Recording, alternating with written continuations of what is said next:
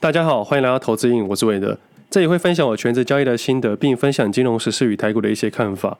今天节目的一开始，先跟大家分享星光证券的优惠活动。除了原本下单之后扣款成功送五百元抵用金之外，次年续扣再送五百元手续费抵用金，不管是定期定额、整股、零股，全部都可以使用。如果还没有开户的听众朋友，星光证券开户还送三千元以上的抵用金活动，而活动之外的手续费折扣也是市面上相当划算的优惠。那活动的链接我放在资讯栏给大家参考。那刚好聊到零股，也聊到定期定额。那今天节目的一开始跟大家分享一下零股跟定期定额的想法。其实零股我已经很久没有去使用它了，因为资金允许的情况下，我大部分都是以张来计算的。那因为上一集有聊到，我利用那一个月的时间去下了美股的交易，主要是过去这两年买的美金，在这一段时间全部把它花完了。那上一集有聊到，获利表现最好是阿里巴巴，在上礼拜四聊的时候是二十 percent 左右。但在礼拜五晚上的时候，已经四十 percent 了。不过因为我的部位不大，都是用零股去交易的，这也让我想到以前小资族的做法。以前在小资族在台股的时候，都是用零股交易。那因为近期有买美股零股的关系，今天分享一下零股的做法。基本上我在做零股交易的时候，都是以金额去计算要买的股数。比如说我这一档股票要买十万块，我就用十万块除以股价，除出来的股数就是我要买入的部位。那做法其实是这样子的。先选定好你要买的标的，再等待你的左侧时机点。等到时机点出现的时候，你要尽量用一样的金额去买到最大的部位。这就是零股交易的左侧方式。那因为上礼拜的美股反弹比较大，所以上礼拜我看的时候，整体账面已经翻正了。所以对于这样的策略跟方式，就会非常的简单。比如说我设计想法就是，我只在每周的礼拜五去做交易，不管是买进或卖出的调整。为什么要挑礼拜五？主要还是因为我的作息跟我在交易的大部分都还是在台股身上，所以我必须把所有的专注力放到台股市场里面。因为光是台股市场里面有太多地方要研究了。那因为我个人会认为，这次的美股机会是这两年来最好的时机点。再者，在去年已经布局好美金了，在二十八块左右去买入，那个时候的想法跟现在想法绝对不一样。当时会买进美金，现在则不会买进美金。现在能选择的商品真的太多了。那刚刚聊到了礼拜五晚上，为什么是礼拜五晚上？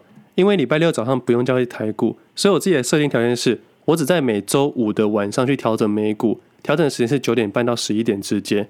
因为十一点过后对我来说已经是熬夜了。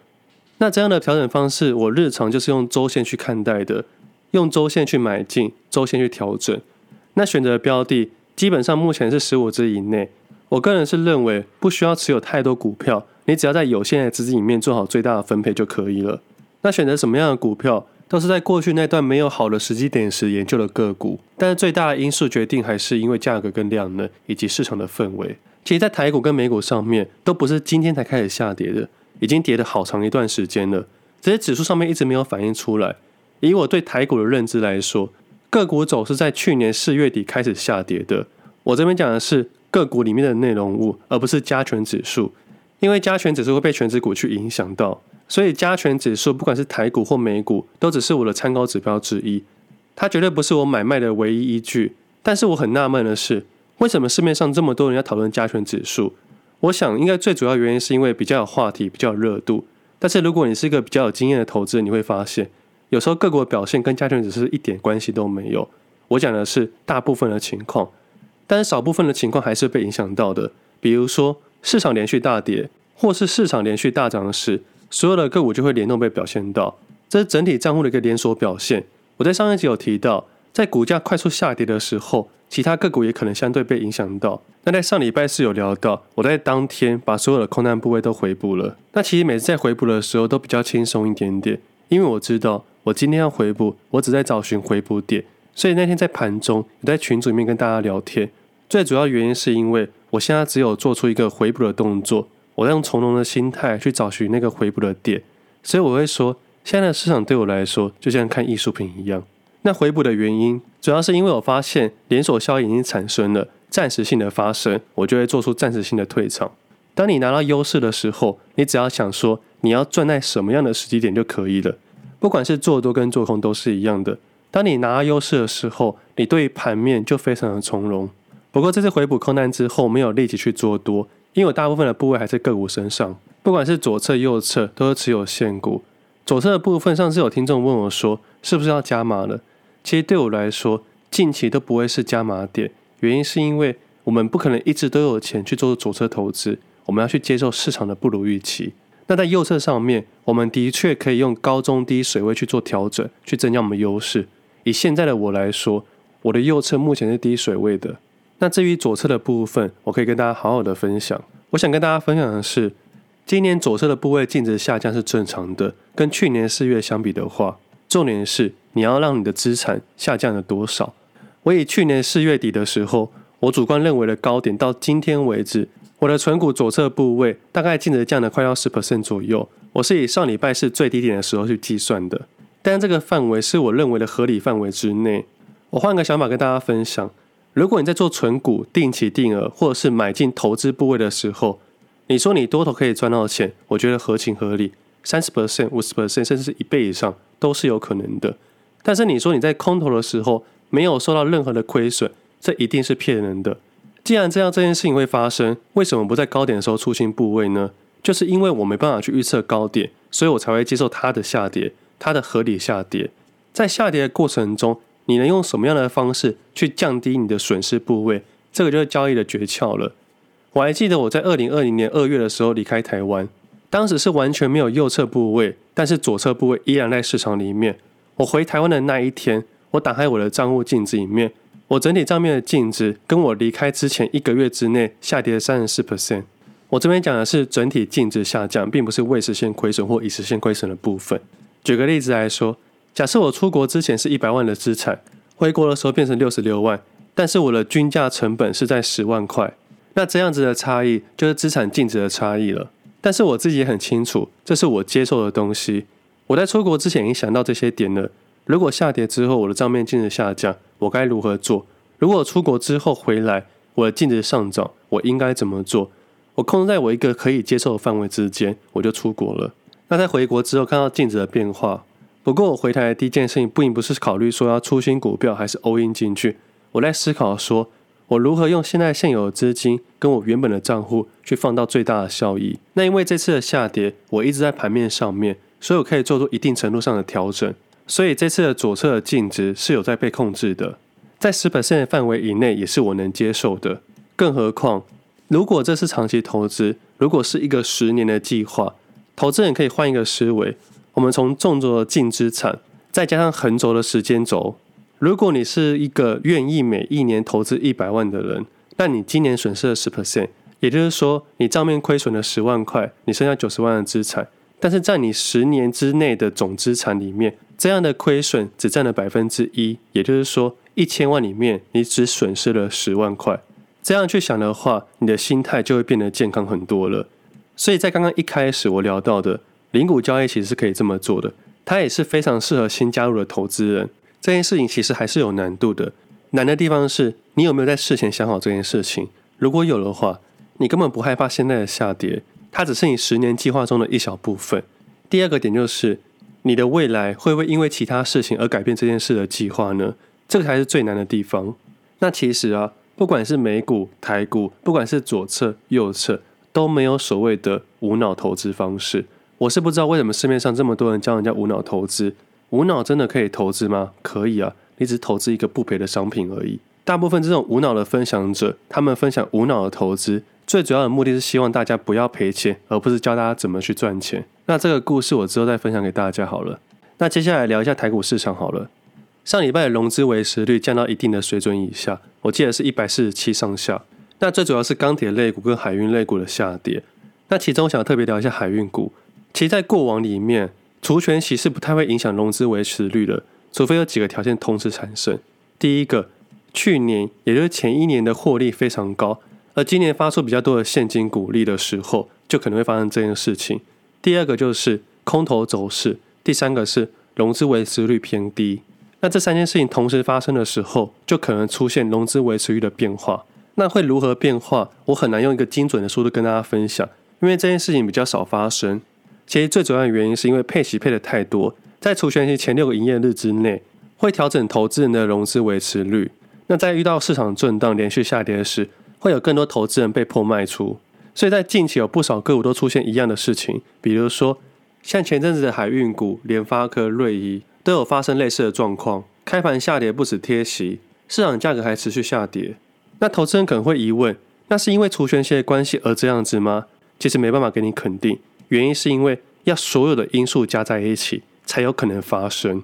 所以就像我一直以来说到的，金融里面的变化是千变万化的，我们无法用单一因素去解释另外一个原因，我们无法去假设其他因素不变。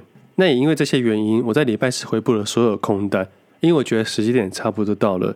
但是我要特别强调一件事情，我明天会开始买一些白普，主要原因是因为这次下跌的连锁反应，我整体持股的部位开始下降了。我在想，市场上有很多个股在区间的下缘，更何况未来的七月跟八月，也有不少的权值股会有除权息的问题。但对于市场的主力来说，大部分的主力都不会想要去参与除权息，所以我们也可以看到。近期的自营商的避险部位非常的多，而其实上周末的时候有发生一件事情，因为税务上的问题，我刚好跟我的贵人有沟通到一件事情，主要是因为参与除权息的问题。那接下来的东西可能比较难一点点，所以我大概跟大家提到，大家可以当做是我梦到的。那因为前几天的群组里面刚好有提到这件事情，那我就顺便分享一下。假设某一位投资人买了该海运股大概三万张左右。虽然单一分点看起来一万多张，但其实总共加起来大概三万张左右。那主要买进的理由，就像我刚刚上面说到，融资断头、除权息的问题，还有市场的恐慌程度，而做出买进的动作。不过，因为后天六月二十九号，如果持有原部位三万张的话，在后天礼拜三的时候，会配到五点四亿的利息。听众可能会以为说，五点四亿的利息很多，但是对于我们这种全职投资人来说，这一点都不好。最主要的原因是因为左手换右手，净值是不变的。这五点四要缴二十八 percent 的税，所以平白无故要多缴上亿的税金给政府，这个是免费给政府的哦。这种事情对于我们投资人来说是非常伤的，所以我们一定会避免这件事情的发生。这或许对于听众来说有点太遥远的，但这真的是我们未来一定会发生的事情。在未来的买卖里面，并不单单只是股票的买卖这么简单，也不是什么价差。我们要把我们的税负控在一定的范围之内，还要去避免市场派的主力跟公司派的主力，以及市场的游戏规则不停的改变。还记得去年的时候，主管机关说要救僵尸股的事情，说要把资金拿去帮助那些流动性较小的公司。我个人会认为，这根本是图利某些公司，而且图利后还不公开。我相信多数投资人应该都忘记这件事情了。不过那些坏坏的事情就是这一点一滴来的。不过我们还是回到刚刚聊到的例子。那这时候投资人可能会想，既然明天一定会卖出这么多部位，那明天去放空股票是不是就赚烂了？答案其实是错的。原因是因为所有的主力都没办法去预估明天的走势会如何。假设股票开大涨的时候，我们一样会卖出这所有的部位；股票开大跌的时候，我们一样也会卖出这所有的部位，跌停板也会全部卖出。甚至可能明天一早开高的时候，先买进后大量卖出。简单来说，假设明天在持有三万的部位，再多买两万的部位，最后在尾盘之前把所有的部位再卖出，会不会有可能制造更大的恐慌？是有可能的。那如果没有直接要买进再卖出，要直接卖出的话呢？大量的卖出使价格下跌，是不是就一定赔钱呢？这是大家可能会忽略的期货市场。在今天一点过后的时候。架设了大量的海运股的期货空单部位，也就是说，已经把我们的价差优势给锁起来了。所以明天只要在最后一分钟以前把所有的部位出脱就可以了。明天海运股会有卖压，但是会涨会跌，对于这次的交易者来说，已经没有太大的影响了。还记得我过去的节目有分享到吗？在买进一档股票的时候，要把自己放这现在是买进思维还是卖出思维？在做法里面，我们只要两种想法。现在要买，如何买，怎么买，在什么时候买，都是一个很大的重点。那如果在卖出的思维里面，如何卖，怎么卖，卖多少部位，优势在哪里，这些都是我们要去思考的。像长荣海，明天就只有卖的动作。那假设运气不错，明天海运股是开高走低，那获利是最大的。那其他的情况里面，都是拿取合理的获利。但其实这个地方还有一个小小的问题点，你在单一个股的未平仓口数里面，你占了太多的部位时，你还是有可能被主管机关给注意到的。所以在下空单的时候，也要特别的去小心。那这些东西就是实际上的交易细节。那也刚好有碰到，我就分享给大家。我更正一下，不是碰到，是梦到。总结来说，明天除权息的前一天会有很大的卖压，但卖压会造成上涨或下跌，对于双边交易者来说，已经不是这么重要的。在交易的每一个层级都有自己要去思考跟解决问题，十万、百万、千万、亿、十亿、百亿都有自己要该烦恼的东西，所以我还是会希望大家可以专注自己的投资跟交易身上。像刚刚上面聊到的，零股交易也是可以累积到资产的，但千万不要因为零股的关系而小看这每一分钱。讲到这每一分钱，我想到小时候的故事。我记得我在过去节目跟大家分享过，我妈在从小大概五岁的时候就教我记账，我当时就知道什么叫损益平衡点。我们在市场工作的都会进货成本、出货成本，中间的差额就是我们的利润。我妈知道我是个过冬儿，所以小时候会拿一大堆对账单叫我去计算。那只要算完之后，她就给我十块或五十块的零用钱。那我小时候就很喜欢存钱，所以我都把这些钱放到一个木头的罐子里面。那罐子应该大家都有看到，现在长大后我还是用那个罐子。这是一个木头的罐子，它只能存钱，不能拿出来。那外面都会刻字，都会刻什么心想事成或财源广进等等的。其实我很喜欢存钱，到现在都是啊。我只要有零钱都会存进去。这个罐子我到现在已经超过二十个了。我从出社会开始就一直存。但是很有趣的是，我第一个罐子我存了二十五年。为什么这样子呢？因为就在我国小的时候，我找我朋友来我家玩。那个时候我们想要买饮料喝，但是我没有钱，我就说。我那边有个存钱筒，里面有钱，但是我不知道怎么拿出来。如果可以拿出来的话，我们就可以喝饮料了。那我那个同学很有趣，他也很聪明。他说他可以帮我把钱拿出来。我说好啊，真的假的？他就拿一个剪刀，不停地在里面夹钱，一个一个拿出来，甚至把那个存钱的洞口给破坏掉了，让他破一个小小的洞，这样拿钱会比较好拿。不过在拿钱出来的过程之中，他跟我说，拿出来的钱要分他一半。我那时想说，哎，有钱拿真的好，所以我就分了他一半。最后我们把里面的钱挖了快要一半以上，最后一人拿一半走了。那个时候我不止还感谢他，还把我的钱多分他一点点。当时我还认为他是非常好的人。不过过了几天之后，去想想，那个钱好像是我自己的，我怎么会把我自己的钱分给他呢？我后来才惊觉，我原来我被骗了。其实也不是骗啊，这算是一个达成一个交易吧。他做技术股，我出资金一样。不过也有了这次被骗的经验之后，长大之后就比较少被骗了。那突然间聊到这个例子啊，其实就是除权息的意思。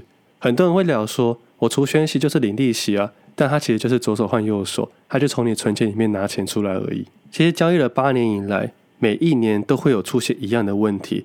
我一直到今年都还是很纳闷，为什么多数的投资人无法搞清楚这个点呢？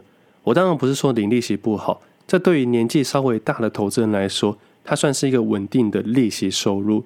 没有说它不对，但也没有说它完全正确。它有几个问题需要考量到，像我刚刚聊到的税负的问题，还有二代健保的问题。在配息的瞬间，就是左手换右手。那如果有投资人鼓吹说这种方式稳赚不赔，这就像我小时候遇到那个朋友一样，他才是稳赚不赔，并不是我。要领利息，要承担一定的风险，这是无可避免的。假设股价连续下跌十年，如果每年都贴息的话，你的总资产还是下降的。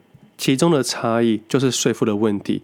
像我刚才聊到的海运股，在二十九号如果被课税的话，课税的金额超过上亿，那这上亿的金额不如拿来买选择权。那说到选择权，其实我想要分享的是，以我自己的部位来说，目前右侧的个股的部位偏低，大概二到四成左右。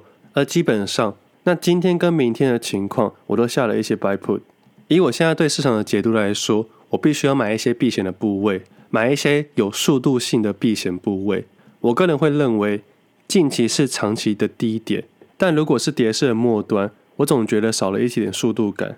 以我对市场的了解，通常只要加权指数快速上涨或快速下跌时，通常都是一个中长周期的转折点。虽然以指数来看，多数投资人可能会认为是今年一月创高点，但以我自己交易来说，是去年四月底创了高点，到现在为止已经跌了快一年左右。只不过少了那个速度感。如果听众朋友刚好有订阅 Pressway 的朋友，我们可以去看一下去年四月底的文章，里面有写到一篇标题，我记得是打说计划性的停利。我相信那篇文章大家可以回去看看，因为当时有想到该反应的都反应了，市场对于未来没有更大的好消息的时候，价格可能就不会再上涨了。那这句话换到现在来说，该反应的都反应了。未来如果没有更坏的坏消息的时候，价格可能就止稳了。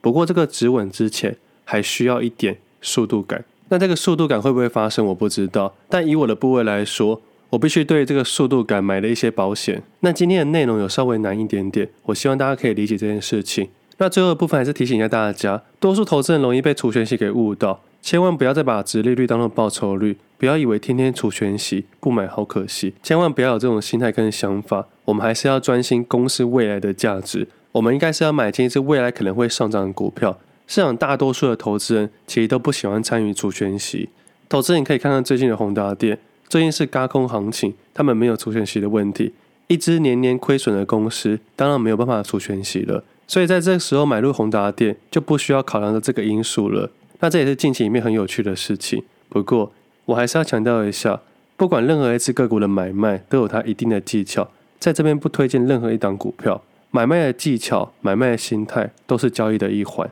那今天的节目先到这里，我们下次见，拜拜。